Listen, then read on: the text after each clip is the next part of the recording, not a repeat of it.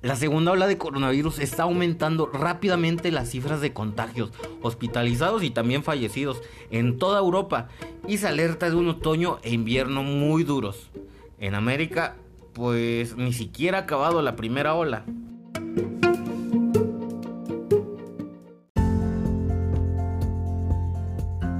Hola, ¿qué tal? ¿Cómo estás? Me da mucho gusto poder saludarte una vez más aquí en la ciencia. Te doy la bienvenida y el día de hoy vamos a analizar un tema que nos tiene a todos preocupados. ¿Cuándo vamos a volver a la normalidad? ¿Será que va a volver a haber una normalidad o vamos a tener que adaptarnos a una nueva?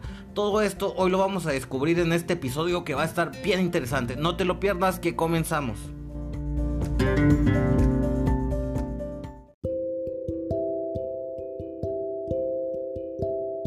Muchos países están tomando más medidas restrictivas, a lo mejor como anticipo de nuevos confinamientos como los que ya vivieron en la primavera.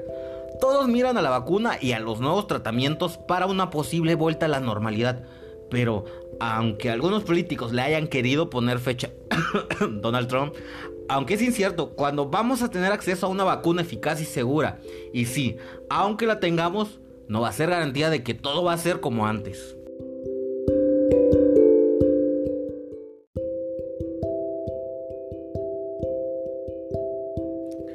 Los principales expertos del mundo, como Anthony Fauci, están pidiendo prudencia en los mensajes que lanzan para no generar unas expectativas demasiado altas en la población. En un seminario hace pocos días en la Universidad Thomas Jefferson en Filadelfia, el director del Instituto Nacional Estadounidense de Enfermedades Infecciosas dijo estar cada vez más seguro de que vamos a necesitar un cierto grado de medidas de salud pública tras la llegada de la vacuna. No va a ser como con las vacunas de la polio o del sarampión, con las que cuando logras la vacuna todo está hecho. Vamos a necesitar meses y meses de medidas de prevención. Seguirán siendo necesarias tanto la distancia social eh, como las mascarillas, al menos mientras se distribuye y se aprueba su efectividad.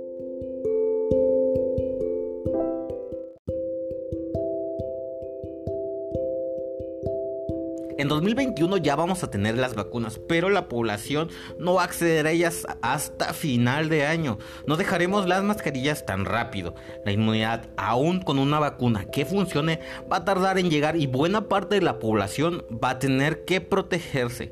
La normalidad puede tardar más de lo esperado y habrá cosas que no volverán a ser iguales, para bien y para mal.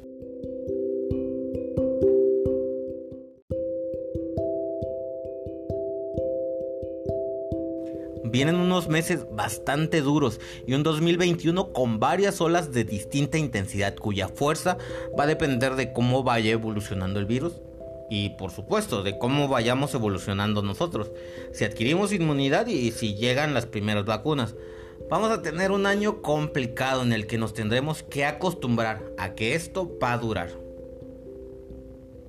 No puede descartarse la existencia de una tercera ola, al final del invierno o a principios de la primavera de 2021, de menor intensidad que las dos primeras. Tengo una gran esperanza en las vacunas y que puedan empezar a distribuirse en cantidad como a mediados de 2021. Una vez que se distribuyen las vacunas creo que volveremos a la normalidad. El virus seguirá circulando y habrá gente enferma que todavía necesite hospitalización y que incluso pueda morir, pero ya en menor cantidad.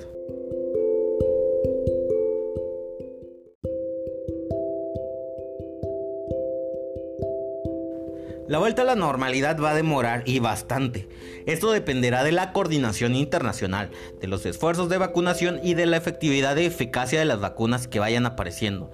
Los humanos solo tenemos experiencia en haber erradicado una sola enfermedad infecciosa, la viruela. Si repasamos cómo se logró, se ve que fue un resultado de la conjunción de tres factores un reservorio exclusivamente humano, es decir, solamente afectaba al humano, síntomas clínicos típicos fácilmente reconocibles, o sea, no te podías confundir de enfermedad, y una vacuna protectora y esterilizante casi de por vida, o sea, la vacuna una vez que te la ponías ya te prevenía de la enfermedad para siempre.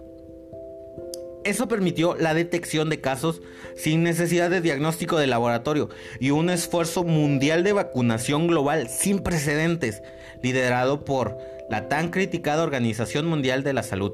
Por otro lado, no conozco una sola enfermedad de transmisión respiratoria, vírica o bacteriana, que hayamos conseguido erradicar con vacunas protectoras y esterilizantes de larga duración.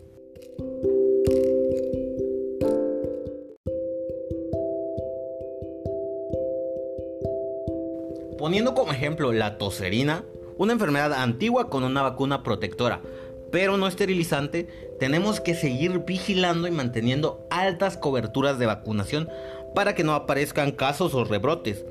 Los microorganismos de infecciones respiratorias tienen mecanismos muy complejos de convivencia con sus huéspedes, es decir, con la persona a la que infectan. Y esta es la primera y única pandemia que padece la humanidad causada por un coronavirus. Tendremos que convivir con él mucho tiempo hasta que la domestiquemos.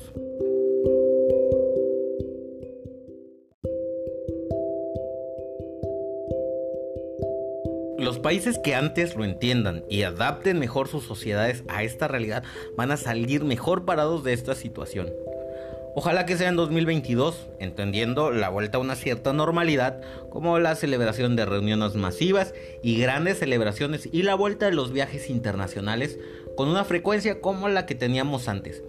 La normalidad solo llegará cuando la inmunidad natural sea importante.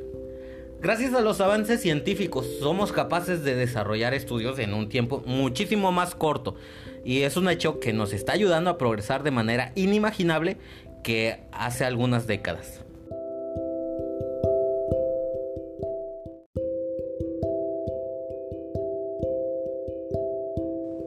¿Qué cambios han llegado para quedarse?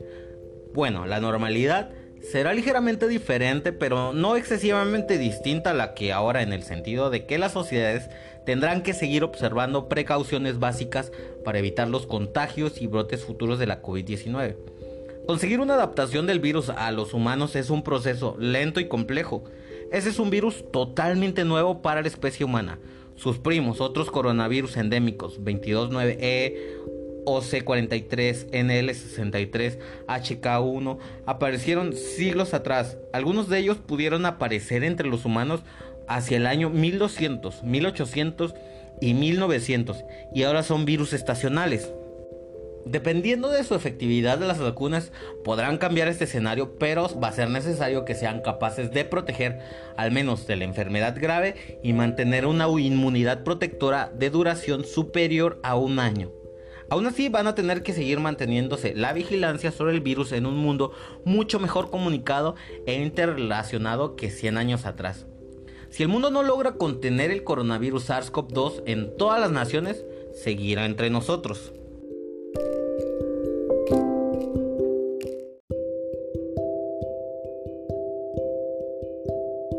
Se observará más la higiene, el lavado de manos se hará más frecuente y se hará más habitual mantener la distancia social, punto para mí, y llevar mascarilla cuando uno está enfermo. Una cultura que tienen más asumida los asiáticos y que debería entrar dentro de la educación sanitaria. En invierno se van a adoptar estas medidas básicas para protegernos y para proteger a otros. Esa mentalidad ha venido para quedarse. El lavado frecuente de manos quedará incorporado en los hábitos de mucha gente. Otro cambio de nuestro día a día que se va a quedar es el trabajo a distancia. Habrá más planes de contingencia en las empresas y actividad semipresencial y cambios en la enseñanza educativa. Esta pandemia va a servir como llamada de atención general para evitar el contacto masivo de humanos con animales vivos, como ocurre en muchas partes del mundo, no solo en Asia.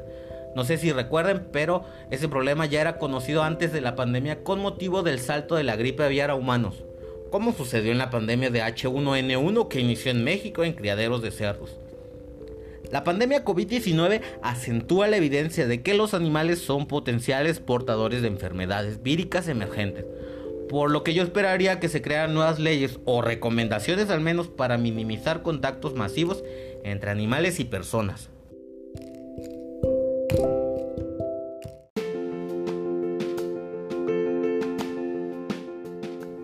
Esa situación debería servir para que la población aprenda a usar la mascarilla en los sitios importantes.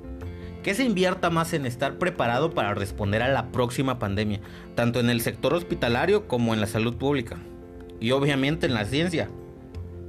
Por desgracia, al ser muy corta. Y no estoy seguro de que esto suceda.